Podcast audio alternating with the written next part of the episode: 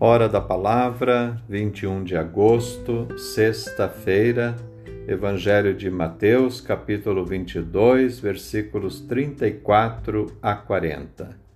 Anúncio do Evangelho de Jesus Cristo segundo Mateus. Naquele tempo, os fariseus ouviram dizer que Jesus tinha feito calar os saduceus. Então eles se reuniram em grupo e um deles perguntou a Jesus para experimentá-lo Mestre, qual é o maior mandamento da lei? Jesus respondeu: Amarás o Senhor teu Deus de todo o teu coração, de toda a tua alma e de todo o teu entendimento. Esse é o maior e o primeiro mandamento. O segundo é semelhante a esse: Amarás ao teu próximo como a ti mesmo. Toda a lei e os profetas dependem desses dois mandamentos. Palavra da salvação. Glória a vós, Senhor. Saúde e paz. Os fariseus desafiam Jesus no campo da própria especialidade, as leis.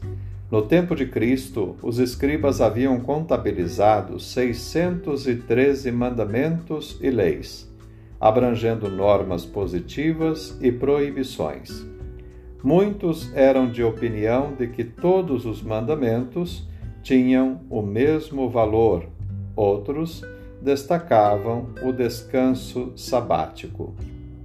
A uma única pergunta, Jesus dá duas respostas. O maior mandamento é o amor a Deus e o segundo, amar o próximo como a si mesmo.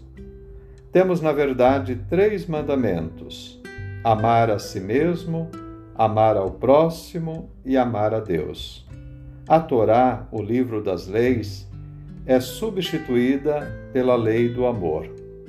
Há mil maneiras de amar o próximo, mas uma só maneira de amar a Deus, amando o próximo. Não apenas amar o próximo bom, mas amar até o que não é amável. Para o dia de hoje, escolher a proposta que é mais favorável ao amor. Deus te abençoe. Ótimo dia, em nome do Pai, do Filho e do Espírito Santo. Amém.